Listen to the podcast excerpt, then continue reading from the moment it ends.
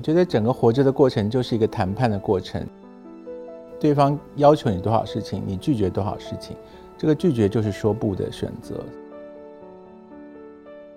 我们希望别人喜欢我们，可是当他太过的时候，你就会委屈到自己。不应该认为自己跪着别人会开心。我希望消灭人生赢家这个观点。我觉得人生最好不要有输赢这个想法。我自己如果被人家称为人生赢家的时候，我会非常的不安，觉得，呃，你你设定这样的标准，到底想把哪一些人列为人生的输家呢？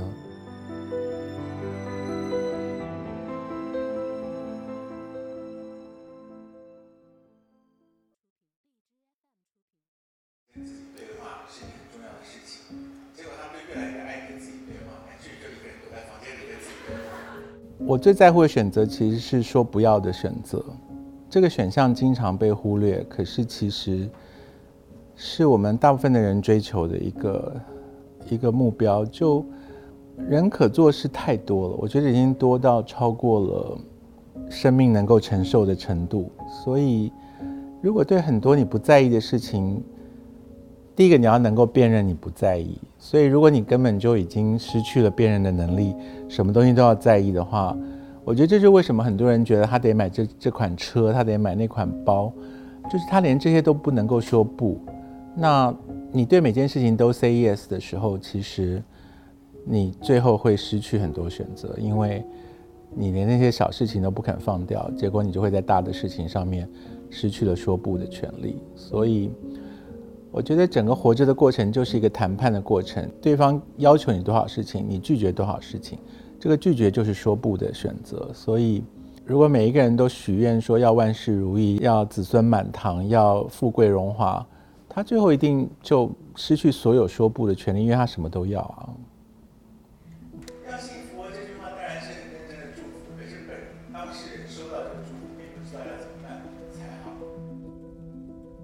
我认为很多人自命跟别人是朋友，却从头到尾都没有表达出关怀。我认为这个是在作为朋友是最失职的部分。你在一年三节的时候传一个短信祝对方节日快乐，我觉得丝毫没有关怀的能力在里面，所以这个就已经失去了一个做朋友的基本的要求了。酒肉朋友也完全可以做到关怀对方，而不是指。就对方喝不了酒，你总会关心他的胃怎么样了吧？很多人跟朋友借钱，就朋友拒绝之后，他就说这个朋友太现实。我觉得这说法很好笑，就是因为朋友本来就不是用来借钱的，所以你跟人家开口借钱，其实是你先把朋友推到了一个现实的天秤上面去，然后称出来之后还要说对方不够朋友。我认为是自己先犯规的。友情不应该跟金钱扯在一起，所以如果跟金钱扯在一起，我认为你只是在拓展人脉而已，所以如果你是要拓展人脉，那你就想清楚，你一开始就找那些能够帮到你实际的忙的人。比方说，你想要朋友借你钱，那你最好一开始就找那些有能力借你钱的人去当朋友，因为那个其实在我看，你是在拓展你的人脉。那如果你交的是一个真心的、跟你有共通点，然后能够支撑你的梦想、能够陪伴你的朋友。然后结果在关键时刻，你就觉得他没办法帮你关说医院里的病床数，或者是没办法替你打消一张交通罚单，我觉得你就不要交朋友了，你还是去拓展人脉比较好。如果有完美无瑕的人，他肯定是装出来的，就是那谁要跟一个装的人做朋友呢？所以这是第一个判断的标准，就是朋友圈里面如果有人亮出来的所有照片都在暗示着他过着完美的生活的时候，这个人一定是假的。所以，辨认标准很简单，就是遇到完美的人，这个人就是个假人。那第二个就是，你遇到完美的人，表示对方没有把你当朋友，因为当朋友的第一原则就是敢在他面前露出你弱的地方来。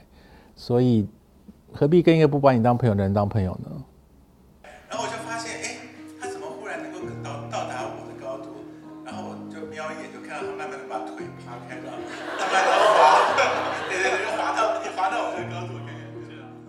找到能够爱的人跟被人家爱都是很幸运的事。然后比较幸福的话，我恐怕必须要推荐是被人爱吧，因为呃，我希望大家能够把爱一个人当成是一种能力，能力是不一定要有结果的。就是你有能力照顾一只小动物，你不一定要真的去照顾一只小动物。你有能力去爱一个人，你真的爱了一个人的话，你也不一定要得到回报。这个是我对于爱一个人的一个认知。那被人家爱的话，我觉得你的选择会多一点，就是。你可以选择接受，可以选择不接受。那可是你爱一个人的时候，你其实只有一个处境，就是你只能够继续爱他而已。我们希望别人喜欢我们，可是当他太过的时候，你就会委屈到自己。然后很多人以为委屈到自己没关系，挨一挨就过去了。可是委屈自己，你当然会散发出被委屈的气氛出来。然后你一旦散发这种气氛，别人怎么可能还会舒服呢？就是。我如果做一个节目是要求每个人都跪着，你作为主持人怎么会舒服呢？你知道别人很痛苦很累的话，这节目就不会开心啊。所以第一个就是不应该认为自己跪着别人会开心，然后第二个就是你要找到不跪着也也能够跟别人相处的方法。如果你不跪着，结果别人不喜欢你了，那你就要承受这个不喜欢的后果，而不是一定要别人喜欢你。很多专业心理学家花很大力气去追索。人的原生家庭与他后来的人格形成的中间的关联，我的书没有花任何篇幅讨论这个部分，因为我觉得第一个，我当初写情商的这两本书的时候，心里面都只存着一个想法，就是与其研究为什么，不如研究怎么办。所以如果刚好你自己对自己的期待就是爸爸妈对你的期待，那就太好了。可是如果斗不起来的话，总得有个取舍，我就会建议把你自己的期待放在比较前面。可是。所谓的放在比较前面，意思就是说，你对自己的期待有十分，你完成个七分；然后爸妈对你的期待有十分，你只完成三分，就这样子，就爸妈不会完全感觉到被你给抛弃。可是你不用把爸爸妈妈的期望放在自己的期望前面。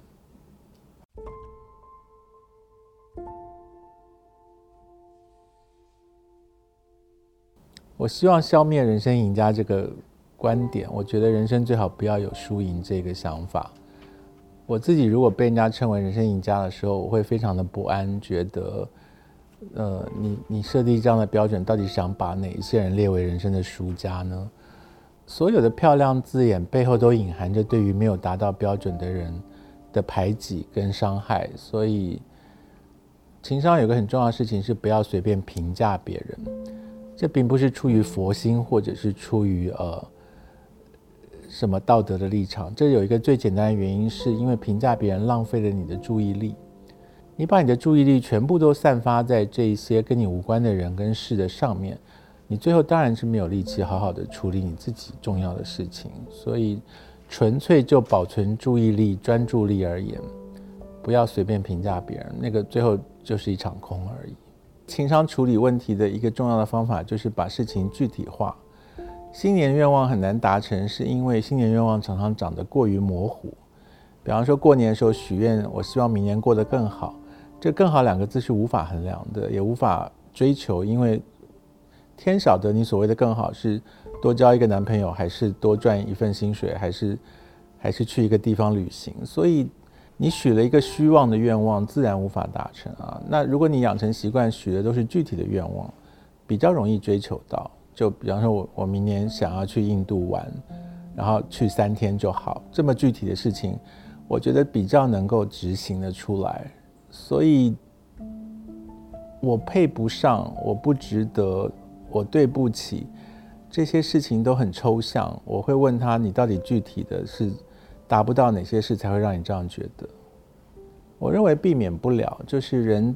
跟人有各种连接，你你你能够完成很多事，就是因为你欠了很多人很多东西。